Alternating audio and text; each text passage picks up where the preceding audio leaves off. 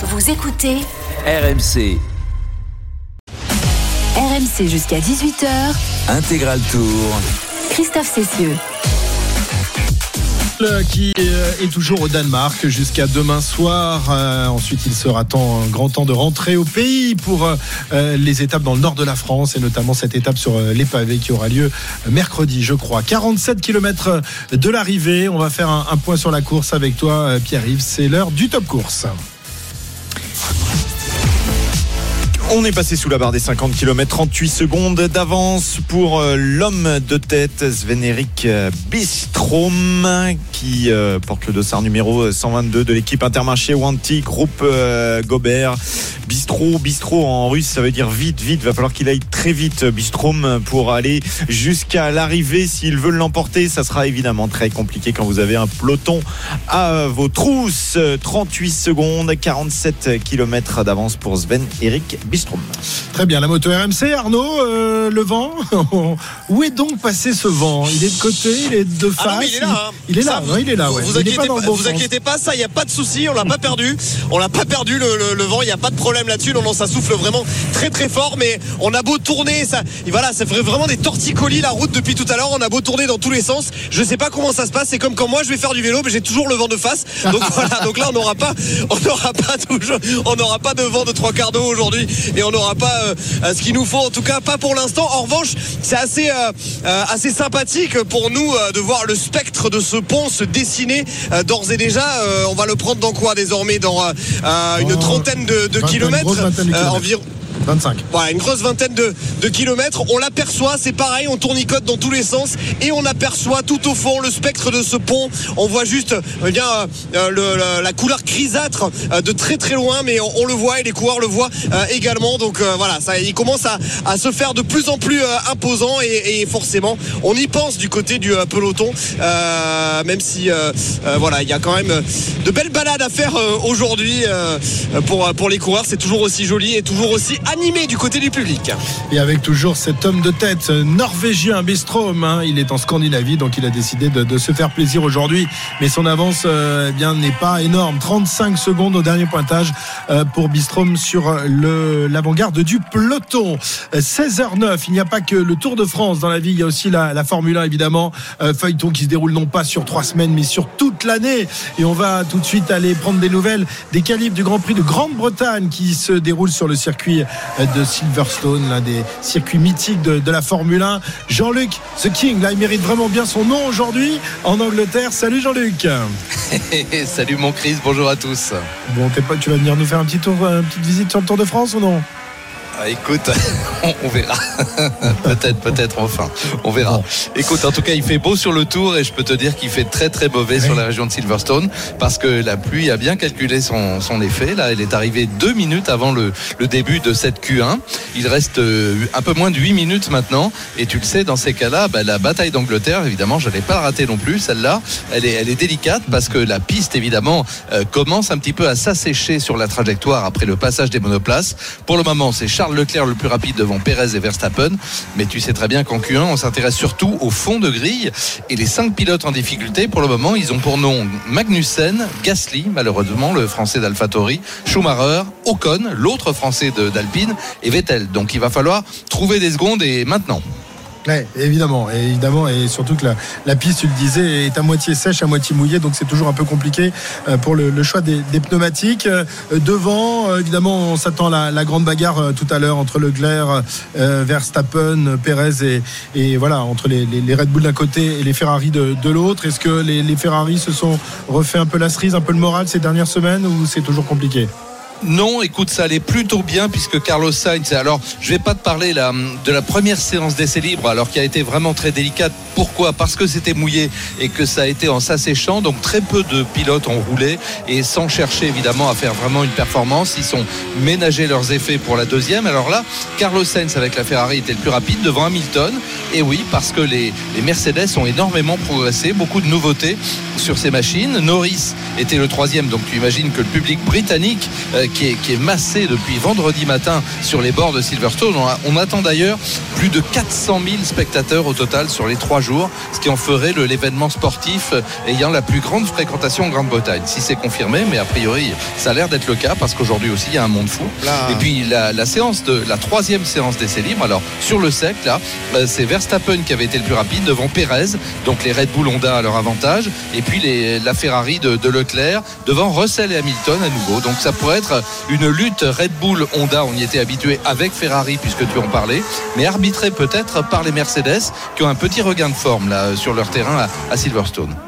Et oui, d'autant qu'en plus, il y a deux pilotes britanniques, donc euh, les, les- les Anglais vont être comme des fous pour euh, Russell et, et Hamilton. Merci Jean-Luc, on te retrouve dans quelques instants pour la, la fin de la Absolument. Q1 et on va prendre de- des nouvelles évidemment de cette qualif euh, jusqu'à la fin et notamment la Q3 tout à l'heure. 43 km 600 de, de l'arrivée avec un petit incident technique pour euh, l'un des outsiders de ce Tour de France qui arrive. Oui, Vlasov euh, qui a été victime d'une crevaison euh, roue arrière. On est bien organisé hein, du côté de la Bora puisqu'il y a un coureur qui euh, s'arrête pour euh, le ramener dans quelques minutes. C'est Nils Politz. Sauf que Vlasov bah, lui passe devant en fait Ouais. parce que il s'est arrêté carrément Nils Politz. Oh, faut pas montrer ça aux écoles de cyclisme. hein. C'est tout ce qu'il faut pas faire. Je crois que c'est la première fois que je vois un coureur s'arrêter complètement pour attendre son leader sur crevaison. Normalement, on ralentit, soit on reste à l'arrière du peloton, On garde un peu de vitesse. voilà, on quoi. garde un peu de vitesse. Et là, c'est Vlasov qui doit attendre que Polit revienne pour pouvoir le ramener sur le peloton. Ouais, c'était une, une drôle d'image. Alors, comme, euh, comme pour Pedersen tout à l'heure, il n'y a pas du tout le, le feu au lac pour le moment. Donc, ils auront le temps de, de rentrer tranquillement. Mais voilà, petit à petit, euh, ça va accélérer gentiment. Plus on se rapproche de l'arrivée, plus la nervosité va revenir, plus ça va rouler vite et plus il faudra rester à, à l'avant-garde du peloton. Voilà, méfie, méfie comme on dit, parce que tout le monde est très nerveux sur le, final de cette euh, étape. On est à 43 km de l'arrivée. On vous rappelle qu'à 21 km de l'arrivée, eh bien le peloton euh, tournera à droite et empruntera euh, le pont du, Grand Belt, euh, 18 km avec euh, le vent de, de côté. Pas vraiment idéal pour euh, euh, déclencher des, des bordures, mais sait-on jamais, il pourrait y avoir des, des tentatives tout à l'heure. Pour le moment, il n'y a pas de tentative. Le peloton est, tranquille. hein. Il roule euh, à allure de, de sénateur pour l'instant, Arnaud, euh, qui est euh, justement juste devant le peloton. Oui, ça va. Pour l'instant, c'est tranquille, mais encore une fois, on en revient toujours à, à ce contexte aujourd'hui qu'on attendait euh, tendu et qui finalement euh, l'est euh, beaucoup moins. Mais ça risque de, de visser sur sur le pont parce qu'il va quand même falloir se, se placer tout à l'heure. Si on s'oriente sur un, sprint massif, il y a quand même pas mal d'équipes qui vont vouloir jouer les gros bras et qui vont vouloir eh bien s'imposer pour obtenir le bouquet tout à l'heure sur sur la ligne. Pour l'instant, c'est vrai que c'est un, un calme relativement olympien sur Ouais. sur la route du Tour. C'est- Ça doit être terrible pour les organisateurs, Cyril, qui prévoient des trucs, qui échafaudent des plans, qui essayent de trouver des, des parcours incroyables pour euh, déclencher la bagarre. Et puis voilà, quand les éléments naturels ne veulent pas être de leur côté, eh bien, euh, ça donne, euh, ça donne pas grand-chose finalement. Oui, et nous aussi. On Ben attend. oui, nous aussi. Et nous aussi, on attend. Et là, on se dit, quand est-ce qu'il va se passer quelque chose? Eh bien, ça ne sera peut-être pas aujourd'hui. Et puis, souvent, il se passe quelque chose. Tout Quand on simplement attend quand, pas. quand on ne s'y attend pas. C'est comme les grandes étapes de montagne. On dirait, là, c'est c'est euh, l'étape euh, Ouais, ça se joue l'étape 300 derniers royale. mètres de- du voilà. col, du Et puis, euh, en fait, ça, c'est- la course va vraiment se passer la veille ou le lendemain. Quoi. Ouais. Bon, alors on espère qu'il va se passer quelque chose dans les 41 km qu'il reste encore à, disputer dans cette euh, deuxième étape du, du Tour de France. On se retrouve dans quelques instants euh, pour euh, vivre donc euh, la fin de cette étape et puis euh, pour les qualifs du Grand Prix de Grande-Bretagne de Formule 1. À tout de suite sur RMC. RMC jusqu'à 18h. Intégral Tour. RMC Intégral Tour. Christophe Cessieux. L'intégral Tour de France, deuxième étape de cette grande boucle. On y revient dans un instant. Auparavant, euh, Silverstone, Jean-Luc Roy pour euh, la fin de la Q1 dans quelques instants.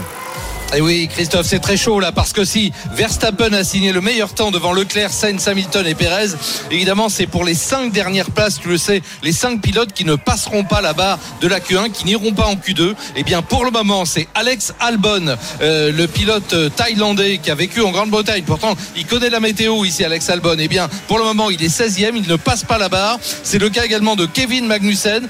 Beaucoup plus étonnant de Sébastien Vettel, le quadruple champion du monde, avec son Aston Martin, resterait sur la touche et a priori pas d'amélioration. On y est habitué, c'est le cas de Mick Schumacher et de Lance Stroll, le coéquipier chez Aston Martin également de Sébastien Vettel. Ben voilà, ça y est, là c'est terminé. On a roulé en pneumatique intermédiaire pendant l'ensemble de cette Q1 puisque la piste était humide et elle va en s'asséchant maintenant. Les cinq pilotes éliminés, je le répète, sont Albon, Magnussen, Vettel, Schumacher et Stroll. Et les plus rapides dans ces conditions conditions particulières étaient Verstappen, Leclerc, Russell. Ça veut dire que la Mercedes est là également, hein, puisqu'on a les trois écuries avec euh, Red Bull Honda, Ferrari et Mercedes dans un mouchoir de poche. Sainz, Hamilton et Perez suivent. Et puis le chinois Zhou, extrêmement rapide, 7 temps devant Bottas et Norris du côté des Français. Gasly, 11e et Ocon, 12e, passe la barre. C'est une bonne chose.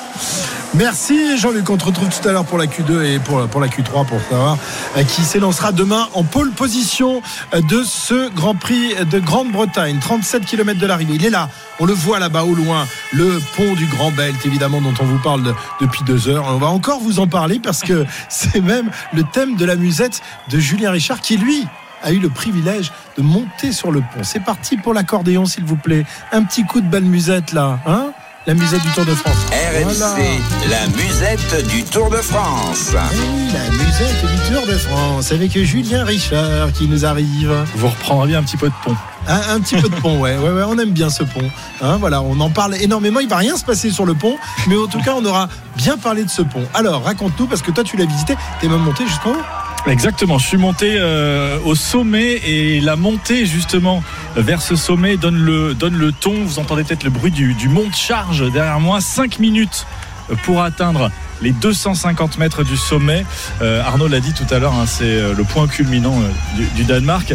Et sur les parois du monte charge, la photo d'une caravane pliée en deux, euh, victime de celui que tout le monde attend ici, le vent. Great Belt, c'est du XXL. Ça, c'est Christian Prudhomme. Il est au sommet avec nous, les cheveux au vent. Enfin, il n'y avait pas trop de vent ce jour-là. Euh, mais il n'était pas peu fier de, sa trouvaille, le patron du Tour. Nous sommes au point culminant du Danemark, en effet, 250 mètres au niveau de la mer. La, la- route, là où passeront les coureurs, est, seulement, si j'ose dire, 60 mètres au-dessus du niveau de la mer, mais c'est un endroit effectivement tout à fait étonnant. 18 des, des 20 derniers kilomètres de la deuxième étape seront au-dessus de la mer, en pleine mer d'une certaine manière. Alors, C'est le plus grand pont d'Europe, l'un des plus grands du monde, inauguré en 1998, après quand même 10 années de construction. Euh, Arnaud, vous en parlez tout à l'heure dans sa carte postale. Euh, c'est un axe majeur du pays aussi, hein, c'est très important. 40 000 véhicules chaque jour, un peu plus même, circulent. Euh, 13 millions par an, donc il a été bloqué aujourd'hui pour le passage du tour pendant 5 Alors heures. On a on bloqué la en circulation. vacances ici au Danemark aussi. hein. Exactement, c'est des juilletistes à fond les, les Danois et donc euh, voilà c'est un, un problème, enfin en tout cas il y a une donnée importante en termes de logistique. Le décor est magistral, on le voit hein, depuis euh, le début, on est passé dessus, mais au-delà de la carte postale, euh, on en parle depuis le début de l'étape, c'est aussi et surtout le vent que les organisateurs sont venus chercher. Au Danemark, il n'y a pas de grande montagne, mais il y a le vent. Et on sait que le vent peut créer euh, des écarts, former des bordures. On peut avoir une course absolument haletante. C'est pour ça qu'on le fait d'ailleurs. Tout peut arriver ici, plus encore que, que dans la montagne. On ne pourra pas gagner euh, le tour lors de la deuxième étape, mais, mais des favoris pourront à l'évidence le perdre. Alors on a emprunté ce pont hein, pour arriver euh, jusqu'ici et, et sur la route il y avait des amateurs qui faisaient une sorte de- d'étape du tour quoi. Voilà il y avait plusieurs pelotons d'amateurs. On a tendu le micro euh, à travers la vitre pour leur pour, pour leur poser la question de savoir comment c'était euh, de rouler sur ce pont avec euh, avec le vent. Alors c'est en anglais mais vous inquiétez pas vous allez je pense tous comprendre et puis Pierre Leroux avec ses talents de, de traducteur nous traduira à la fin. It's windy. It will be a very, very, very crazy race the whole day today. 200 k's with totally stress. It's no, it's so nice. And crosswind almost the whole time, and then a little bit headwind also. So see you. On ne peut plus parler plus longtemps parce qu'il y avait trop de vent, mais voilà. Vous l'avez compris, ils se régalaient. Euh, C'était magnifique, mais il y avait le vent de face à ce moment-là, euh, quand ils, eux ont traversé le, le pont, euh, euh, le début du pont. Ça a changé de, de direction après. Sachez juste qu'on est loin des pointes de vent là aujourd'hui qu'on trouve en hiver, notamment ici. Euh, et d'ailleurs, euh, le responsable technique de l'ouvrage nous disait qu'ils avaient enregistré des pointes jusqu'à 30 mètres secondes, donc plus de 100 km heure. Euh, et le pont est fermé aux véhicules, à tous les véhicules à partir de 90 km. Ça devient trop km/h, ça devient trop dangereux, et notamment pour les véhicules d'assistance en cas de, de pépin. Donc il- ça arrive rarement, mais le pont est parfois fermé en raison du vent. Et évidemment, il est interdit au vélo en temps normal. D'accord, donc tu peux pas relier euh, le, le nord de, de la Norvège à Gibraltar à vélo. C'est pas Non, possible. Tu mets le vélo sur une remorque. Le vélo sur la remorque, voilà. Ou alors un pédalo en dessous euh, pour. Ils avaient, tu sais, s'ils avaient un plan B au cas où il y avait vraiment beaucoup de vent. Très bonne question. On a posé la question à Thierry Ouais. Gouvenou et il dit on n'est pas des spécialistes du plan B, donc il n'y avait pas de plan B. Mais euh, Ouais. il n'y avait pas de plan B. Mais de toute façon, c'est voilà, le ferry Ouais, ou le pont. crois- Mais en, en été, ils savaient très bien que voilà, les, Ouais. les conditions de vent seraient. euh, enfin, il aurait fallu vraiment une catastrophe pour qu'on Ouais. passe la, la limite autorisée. Ouais. Mais en tout cas, la- la- la- choisir le côté du pont, ça, ça a été pris au dernier moment et c'était pour ne pas que les coureurs aient peur justement en cas de bordure Ouais, d'être euh, trop extérieure, proche du- d'être trop Ouais, proche des, exact. des parapets. et Oui, de- parce que les, les parapets ne sont pas très hauts. Non, hein, c'est pas très haut, ouais. tout à l'heure. Non, hein, c'est c'est pas très haut. Et puis Christian Prudhomme l'a dit hein, dans, dans le sujet, c'est 60 mètres au-dessus du vide. Ça, ça paraît bête, mais si vous avez le Ouais. vertige, euh, Cyril nous en a parlé avec euh, Laurent Fignon notamment. euh, vous pouvez quand même avoir le vertige même quand vous êtes dans une course de vélo. Donc c'est ouais, c'est il y a quand même pas mal de, de paramètres. Ils ont eu pas mal de paramètres à prendre en compte. C'est euh, euh, fallait avoir des, des coronesses pour se lancer là-dessus. Euh, même. ouais, ouais, évidemment, évidemment, mais Mais malheureusement. ils vont peut-être être déçus, mais ça avait été le cas en Normandie aussi. Ils espéraient du vent. euh, voilà, c'est un pari à chaque fois. Là, ça, pour l'instant, ça ne, ça accouche d'une souris, euh, dirons-nous. Ça, c'est une grosse souris qui s'est fait piéger. Chris Froome, à 33 km de l'arrivée, a eu un incident mécanique et il est dans les voitures pour essayer de rentrer. Là, euh, il va falloir maintenant éviter ce genre d'aventure parce que ça va devenir quand même de plus en plus compliqué de rentrer. Un qui va lui rentrer dans le peloton dans quelques instants, c'est celui qui a été en tête de l'étape pendant quasiment toute la durée de euh, cette journée. Sven Eric Bistrom qui n'a plus que 10 secondes d'avance et qui à 33 km de l'arrivée va bientôt se faire reprendre. Bistrom qui va se faire avaler par le, peloton à 33 km de l'arrivée. On vous rappelle que l'entrée du, pont sera à 21 km de l'arrivée. Donc dans 12 km, euh, on va tourner à droite et s'engager donc pour ces 18 km de pont et ensuite les, les trois derniers kilomètres euh, qui mèneront le peloton jusqu'à l'arrivée à Niborg. La Formule 1, est-ce que la Q2 a débuté, euh, Jean-Luc? Absolument, c'est parti, tout à fait, sur une piste toujours humide, Christophe, qui va en s'asséchant maintenant de plus en plus avec euh, le passage répété des monoplaces. On a toujours euh, les monoplaces qui sont équipées des pneumatiques à flanc vert, les pneumatiques intermédiaires. Et puis tiens, on va donner, on va regarder un petit peu ce qui s'était passé au Canada. Tu te rappelles que la séance avait été perturbée par, par la pluie également, les conditions météo. Max Verstappen avait signé la pole, mais Fernando Alonso avait signé un deuxième temps formidable. Il s'était lancé depuis la première ligne de la grille. Il y avait derrière Carlos Sainz et Lewis Hamilton, et puis les deux as de Magnussen et Schumacher. Ocon était septième avec Russell. Bref, tout peut arriver. On rappelle que, évidemment, Charles Leclerc et Yuki Tsunoda avaient été pénalisés par des changements mécaniques et partaient de la dernière ligne. Voilà ce petit rappel concernant la météo. Et puis, tu sais, euh, en Grande-Bretagne, eh effectivement, il faut s'attendre à tout. Il peut y avoir une autre averse qui peut tomber d'ici la fin euh, de ces qualifs. On est dans la Q2. Et il reste maintenant une douzaine de minutes. On n'a pas encore de temps significatif, mais ça va tomber tout de suite. Et le but, évidemment, c'est de rester dans le top 10 et de pouvoir participer à la bataille pour la pole tout à l'heure. Merci Jean-Luc, à tout à l'heure. Donc pour la, la pole de ce Grand Prix de Grande-Bretagne de, Formule 1, 32 km de l'arrivée, 10 secondes d'avance pour Bistrom. Le peloton joue au chat et à la souris avec euh, le Norvégien, la formation Intermarché ou Antigobert. Euh, et elle ne va pas tarder à la vallée. On se retrouve dans, dans quelques instants pour le final de cette étape. À tout de suite sur RMC. RMC Intégral Tour.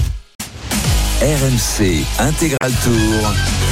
Christophe Cessieux. Et oui, on s'approche de l'arrivée de la deuxième étape de ce Tour de France, toujours au Danemark. L'arrivée qui interviendra dans maintenant 31 km avec une nouvelle accélération du peloton. Il y a quelques instants, ça a affolé un peu tout le monde. Ce sont les, les quick steps qui ont décidé de mettre en route pour quelques instants seulement. Oui, c'est ça. À chaque fois qu'il y a un, un virage qui s'approche, on essaye de bien se placer. Là, les Quick Step avaient euh, accéléré avec euh, Yves Lampart qui était euh, dans la roue de Michael Honoré, le euh, Danois. Et puis juste après le virage, eh bien, ça s'est relevé à niveau, mais ça suffit quand même pour avaler un garçon, euh, Bistrom, qui sera euh, évidemment le combatif du jour, le dernier résistant, le dernier euh, viking norvégien à avoir tenu bon au peloton à 30 km de l'arrivée. Peloton groupé et dans 12 km l'entrée, même pas, même pas dans moins que ça, puisqu'avec euh, Dans les 9 kilomètres, kilomètres. euh, dans 9 km, euh, on entrera dans le Grand Belt. Le Grand Belt et ce pont de 18 km, on vous en parle depuis un moment. Euh, en attendant, un petit coup de, ouais, petit coup de. Oui D'accordéon D'accordéon Ah oui. Eh, c'est la musette On du. Tour de. France. On passe sa cavalière, on la fait tourner dans tous les sens. Et on accueille une nouvelle cavalière ici pour la musette. Kevin Morand, euh, l'un de nos reporters. Ça va, Kevin Salut Christophe, ça Premier va Tour de France, on le rappelle Oui, premier. Tu te régales Ah, c'est parfait. C'est parfait jusqu'à présent. Euh, toi aussi, tu, tu vas chasser les, les spectateurs sur le bord des routes. Tu vas nous, nous faire un peu d'ambiance. Et euh, on est au pays de Lego, paraît-il, ici au Danemark. Bah oui, puisqu'il n'y a pas que Vingegaard ou Pedersen qui font la fierté du Danemark, mais aussi donc Lego, une marque qui vient du danois Leg Got, ça veut dire joue bien. Et ces petites briques en, en plastique pour construire des univers sans fin ont été créées en 1932 par Ole Kirk Christiansen, un charpentier danois donc. En 1952, il conçoit le système d'imbrication à tenons qui font la spécialité hein, de Lego. Et avec le succès de ses jouets, la marque crée des parcs à thème. Le premier des neuf Legoland existants aujourd'hui a ouvert en 1969 à Billund, dans le centre du Danemark continental. Billund, ouais. Pas Billund, non, Billund. Et euh, pourquoi je vous dis ça? Eh bien, Parce que euh, juste avant de passer le fameux pont en voiture avec Julien, on a vu une ribambelle de Lego justement alignée sur une table et ils ont été installés par Paulette qu'on va écouter. C'est très impressionnant. On a amené cette construction d'un peloton de cyclistes de 28 mètres aujourd'hui, depuis le Legoland de Billund. Tous nos visiteurs, depuis le 1er juin, ont participé à la construction de ces modèles Lego. Ça n'a pas été facile à transporter. 28 mètres, 28 ouais. mètres, ah Ouais. quand même. Plus d'un millier de petits vélos avec des figurines. Euh, qui euh, sont alignés donc. Et juste à côté le petit Olivier Oliver pardon euh, 8 ans a été lui très impressionné. On va l'écouter aussi. Et il nous dit, c'est super cool. c'est super cool. J'espère que le Tour de France reviendra au Danemark un jour. Bah, nous aussi on til d'ailleurs parce qu'on est, on est bien ici. Mais quelques mètres plus loin tout de jaune vêtu il y en a un qui n'était pas là pour des jouets en plastique We are drinking uh, rosé. On boit du Of rosé, course, it's bien sûr que c'est français. But C'est it très tastes, bon. uh, really On boit aussi de la bière et si on mélange, bah, ça fait le meilleur des And when cocktails. you mix it, it's uh, best cocktail. voilà une autre création une autre création danoise après les Lego le cocktail bière rosée Ah, bière rosée. Waouh C'est spécial, Faut oser hein. quand même. Faut oser. Ils sont fous ces Danois. Il faut oser. Pardon, faut, Faut oser. oser. Faut vraiment oser. Moi, je vais pas oser. Merci Kevin pour ce reportage. Donc, euh, euh, 28 mètres de Lego tout à l'heure. C'était impressionnant. Juste à, à l'entrée du, du pont, euh, Arnaud va, va bientôt voir ça euh, lorsqu'il va entrer euh, sur Ouais, le mais pont. il est avec- capable de, de s'arrêter pour jouer avec. Pour jouer au Lego. On a bah tous oui. joué au Lego, évidemment. Tout le monde ici. Je pensais que t'allais dire pour boire, Pierre-Yves. Ah, il y avait ça, il y a cette Non, la- possibilité. La bière rosée, quand Parce même. que non, on- non. on- Il, est, il est pas comme On ça. a la il- bière rosée cette année, mais, mais l'an prochain au Pays Basque, on aura le Calimucho, le coca Ah de oui. rouge. Ça, c'est ça, c'est encore mieux, ça. ça voilà. Ah, et ça, par contre, tu On connais ça. Ouais. hein. Ça, tu connais. Ah hein, oui, ça, bah oui, ça, avec oui. modération. Ah, bien sûr. Voilà, je suis, allé faire des échanges linguistiques en Espagne, donc euh, voilà, quand j'étais Ah, gamin. quand on parle de ça, ça me rappelle la Lucho Mobile. Vous vous souvenez de la Lucho Mobile, le- Luc Leblanc qui s'arrêtait pour boire des coups avec les spectateurs sur le bord des routes euh, il y a quelques années et qui arrivait complètement pété euh, à l'arrivée ici, qui ne servait pas à grand chose dans le commentaire, mais- mais qui faisait une petite sieste derrière évidemment, parce qu'il faut supporter tout ça. Mais c'était avant, c'est avant quand on avait le droit de, de boire. C'est fini maintenant. Maintenant, on ne boit plus rien du tout sur la route du Tour. Euh, 28 km de l'arrivée, euh, Arnaud. Alors il se passe quoi là pour l'instant Pas grand chose toujours. Hein Euh, Écoute, on a, on a observé dans, le peloton effectivement les euh, certaines équipes, notamment de, de leaders, hein, qui continuent à, insister pour être euh, bien placés, mais euh, rien de, plus classique. Toujours du vent qui souffle, mais du vent qui ne souffle pas de manière suffisamment favorable. Pour vous dire également que cela fait désormais 174 km que l'on est parti de Roskilde 2 et sur ces 174 km, je pense pas vous mentir en vous disant que sur 160 km, il y avait du public. C'est vraiment une ferveur absolument immense au Danemark qui ne se pas au fur et à mesure euh, que l'on euh, se dirige euh, vers l'est. C'est plein soleil également. Il faut dire que la météo est très favorable aujourd'hui, puisque je vous ai pas parlé de la température aussi. Voilà, on a un petit 24 degrés avant d'amorcer ce pont sur la Baltique. Peut-être que ça baissera un petit peu. Je regardais une photo quand même. Il y a un vent encore très très très puissant euh, sur sur ce pont. Voilà, on voit quand même pas mal de, de gens passer, mettre des photos sur les réseaux sociaux. Ça a l'air de, de souffler très très fort. Ouais, ouais, ça souffle assez fort. D'ailleurs, Dédé, qui était avec nous tout à l'heure, il a sorti son anémomètre sur le pont et il a mesuré le vent à 46 km/h. 40, ça peut être bien Ah, c'est Oui, oui, mal. oui. Après, ça dépend toujours de l'orientation. C'est c'est toujours ça. Mais c'est ce qui était annoncé, hein, des rafales à 40-50 km/h. Euh, mais comme on l'a dit, répété, même si le vent est mal orienté, avec le stress, avec ce pont, euh, on en parle nous depuis des heures. Eux, ils en parlent certainement depuis des, des semaines, hein, les équipes et les coureurs. Va forcément se passer quelque chose. Ça va rouler très vite. Le pont est la première partie montante, la deuxième partie descendante. Ça va rouler très très vite. Ça va être assez groupé. Euh, il va quand même se passer des choses. Si c'est pas des bordures, il y aura quand même du mouvement. Ouais, on vous le promet. On vous le promet. On, veut- on espère pas vous faire une promesse de Gascon.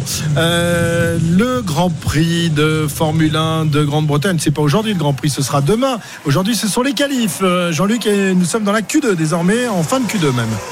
Absolument Christophe, il reste 3 minutes 35 exactement aux pilotes qui ne sont pas dans le top 10 pour le moment pour essayer de trouver les derniers dixièmes et peut-être même les dernières secondes. Pour le moment, l'homme le plus rapide, il est vraiment impressionnant hein, depuis le début de cette journée, depuis le début de ses qualifs, c'est Verstappen en 1,40 655 c'est 55 et oui, moins rapide que tout à l'heure. Pourquoi? Parce que l'eau continue à tomber avec abondance sur ce tracé de 5 km 891 qu'il faudra parcourir à 52 reprises demain. Mais pour le moment, eh bien, faut se trouver dans le top 10. Alors c'est le cas de Hamilton.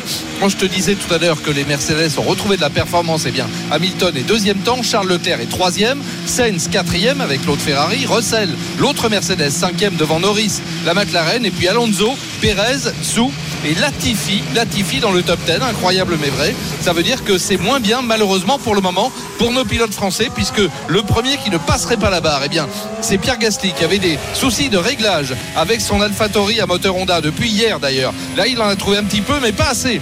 Va falloir qu'il trouve euh, au moins 6 ou 7 dixièmes hein, Pierre Gasly pour arriver dans le top 10. C'est le cas de Bottas également, Tsunoda, Ricardo et Esteban Ocon. Esteban Ocon qui est lancé maintenant dans un tour rapide, Christophe, et qui va peut-être pouvoir améliorer. Bah, comme tout à l'heure, hein, ça va se jouer vraiment à la toute dernière seconde. Il reste encore 2 minutes 16 exactement. Merci Jean-Luc, on vient de voir dans un instant Wimbledon, Eric Salio, après l'élimination de Richard Gasquet, il reste encore une petite française euh, sur le cours. Est-ce qu'elle est entrée déjà sur le, le, le cours Alizé Cornet ou pas encore? Pas encore, mais ça ne saurait tarder puisque le match qui se déroulait euh, en première, en première rotation vient de se terminer. C'est l'Australien euh, Alex de Minor qui s'est imposé face au Britannique Liam Brody et il est en train de, de signer les autographes de Minor. Donc on peut estimer qu'Alizé Cornet sera sur le cours d'ici un, petit quart d'heure. Alors au chapitre des qualifiés, donc de Minor qualifié, Garin le Chilien qualifié, un Australien euh, Kubler qualifié. Vous voyez, pas, pas des noms très très connus. Et puis chez les filles, ben on, on suit toujours ce match passionnant entre Coco Gauff et Amanda Anisimova. Trois jeux à un dans le troisième set pour euh, Anisimova. Je rappelle, hein, c'est important que la gagnante affrontera dans deux jours, eh bien Harmonitan qualifié ce matin, brillamment qualifié 6-1 6-1 contre une anglaise. Très bien, tout à l'heure Eric pour la suite de Wimbledon. On va se quitter quelques instants, il est 16h38, 24 km de l'arrivée. Dans 3 km désormais, on va mettre la flèche à droite et s'engager sur ce pont du Grand Belt. À tout de suite. RMC Intégral Tour.